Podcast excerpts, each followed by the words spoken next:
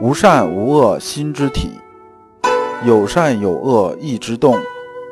知善知恶是良知，为善去恶是格物。各位同道，大家好，我是老刘刘长志。您现在在收听的是由老刘播讲的《传习录》通俗讲解。老刘说心学，带您领悟心学入世的智慧。各位同道，大家好，今天我们继续讲解《传习录》。今天的题目是“行人之本”，对应的《传习录》章节是幺七三第五讲。我们这一讲啊，还是带着问题来听。这个问题啊，是很多人都问过我的，说良知是仁爱之学吗？就说呢，良知是不是就是仁爱？良知啊，就是心有善良，不是这样子的。那么呢，究竟是什么样子呢？听老刘往下讲。我们看《传习录》原文：“孟氏尧舜之道，孝悌而已者。”说孟子说呀，尧舜之道无非是孝悌而已呀。孝呢，就是对父；悌呢，就是兄弟之间。这意思是说呢。我们在中式社会这种伦理关系里边，我们对上下之间的关系和平行之间的关系，就像什么呢？就像一横线一纵线的这两条线，我们都能搞得定，那么呢，就没有什么搞不定的事情。比如说我们弑君也好，做事也好，无非就是什么呢？跟你的上下打交道，还是跟你的左右打交道，仅此而已。使人于事君处有人民爱物，与凡动静与莫间，皆只是治他那一念视亲从兄真诚策塔的良知，其自然无不是道。这句话呢，道出了这么一个道理，叫什么呢？叫道法自然。我们修心性是一个符合道的一个事情。那么道是什么呢？道就是自然。而落到人身上，这个道的根本是什么呢？就是说，我们以一念呐，这一念指的什么呢？就是那一成啊，一成念，心有良知那一成念呐，我们来处理啊，所有啊动静与默之间的事情，延伸开来就是什么呢？事君处有人民爱物，这里面的物啊，我还得给大家重复说一下，这个物嘛，指什么呢？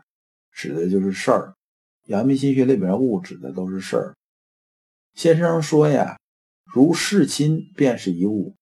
说啊，我们呢孝敬父母啊，它是不是一件事儿呢？它是一件事儿，是一件事儿呢，就可以当做一物看。这个物指的就是这事儿。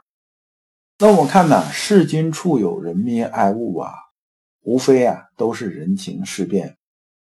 那么先生这时候又说啊，盖天下之事，随千变万化。至于不可穷竭，意思是说呢，未来的事没人能预测得了。以前的事儿呢，我们虽然有定数，但是人呢，毕竟时间、精力，所有东西都是有限的。我们看到的事情，就是人情变化这种事情啊，它是有限的。而所有的千变万化这种事情啊，我们不可能所有的事情啊都打好草稿，这是不可能的。所以呢，要想啊没有任何遗漏，怎么办呢？那么呢，只有啊，我们心存良知，用诚意啊来面对这种世界。那么诚意是不是说我就敞开心扉对所有人呢？不是这样子的，那不是啊，致良知，也不是诚意的根本意思。其实啊，孟子讲这句话呀，可以对啊先生讲的意思做一个总结，就是孟子说：“尧舜之道，孝悌而已。”说好像从字面意思理解啊，就好像一个人呢，只要孝敬父母、敬爱兄长，那么就合于尧舜之道，就世界好像就这么简单。其实不是这么简单的，这话里边是有话的。这话里边的意思啊，尧舜之道后面隐藏的意思是说呢，孝悌呀是要有颗真诚诚恳的心，只要这颗良知纯然的心，才是啊放之四海而皆准的智力。注意，我说的是智力，不是真理。文卫云，就是引用啊文卫说的话，说：“欲于事亲从兄之间，而求所谓良知之学，就自己用功得力处如此说，亦无不可。”先生啊，对啊，文蔚啊，在弑亲从兄之间求良知之学是认可的。先生说啊，亦无不可。先生这时候又引明道先生的话：“行人自孝悌始，孝悌是人之一事，谓之行人之本则可，谓之人之本则不可。”这句话呢，实际上是先生要表达的意思。老刘把这里边啊，行人之本和人之本展开说一下。人之本和行人之本呢，最明显的区别是什么呢？前面多了个行，行是个动词。孝悌是人应该具备的最基本的伦理要求。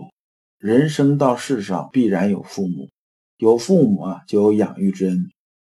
作为子女，当知回报，这是最基本的做人这种道理。如果一个人连自己的父母都不知道去孝敬，你还指望他去爱护这个世界上的其他人和事儿，这个基本上是不可能的。所以说啊，孝悌是人行人的本，是这么个意思。一个人呢，到这个世界上来，如果说讲恩德的话，没有比他父母更大的恩德了。如果给他这么大恩德的人呢，最后他都能忘恩负义。那你还能指望你给他多大的恩德，他能待你比他的父母啊更好？这个事情啊，用脚去想也能想得明白。而行人之本，行人呢，在这边这个行啊是个动词的意思，是说呢，我们去做这个动作，行人之本，就是说啊，孝悌是行人之本。但人呢，它是一个原则，它是个名词，这不是一回事儿。说人之本呢，是说这个名词来讲的，而行人之本呢，是个动作来讲，这完全不是一回事儿。所以这个角度啊，你一理解就明白了。这里边呢，我们我引了朱熹的这么一句话啊，朱熹啊在《论语集注》里边说啊，盖人是性也，就是人呐是性的一部分。说性里边包括什么呢？性里边包括仁义礼智四个。它不仅仅是有人的，而这个大的人的这种内涵里边呢，除了仁爱之外，还有义、礼、智这种三项。而阳明先生引这句啊，实际上是跟聂文蔚说呀，良知里边当然包含了人民爱人的意思，但是啊，它也包括了义、礼、智这件事情。这就回到了我们这一讲啊，刚开始提出一个问题。就是良知啊，仅仅是讲良心、讲善良、讲仁爱吗？不是这样子的。良知啊，是要兼顾这四项的，就是仁义礼智四项都要兼顾的。否则的话，阳明先生在赣南剿匪啊，杀了那么多人，那么这个事情你就没法去解释了。我听到很多人呢，因为这件事情来诟病先生，说啊，你看。这先生是读圣贤书的人呐，表面上也很那什么什么，但是呢，这赣南剿匪摆明了就是一个诱杀嘛，就是先说好大家说这个只要大家投降怎么样怎么样，结果这帮土匪投降了，然后就在里边就开始查，凡是反复无常、没什么信誉的，拉出去砍了，说你这事情啊跟善良差太远。但实际上从这一点呢，今天老刘讲这个，你应该就能理解。这里边还有什么呢？还有义、礼和智。这个礼呢，老刘以前一直也说，礼呀，看是礼貌的礼，其实啊，它还有一个意思，就是天理的理。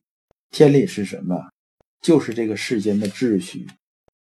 那么呢，先生赣南剿匪啊，从这个大方向来讲呢，是对万民是有利的。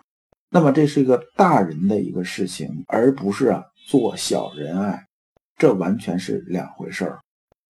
如果你不知道如何进入心学殿堂，如果你在为人处事时经常左右为难，如果你在入世践行时经常茫然无措，那么你可以加老刘的微信。老刘的微信是“老刘说心学”的首字母加三个六。老刘为你答疑解惑，带你趟过晦涩的暗河，到达智慧的彼岸。那么这一讲啊就讲完了，下一讲我们讲大智慧的所在。感谢诸君。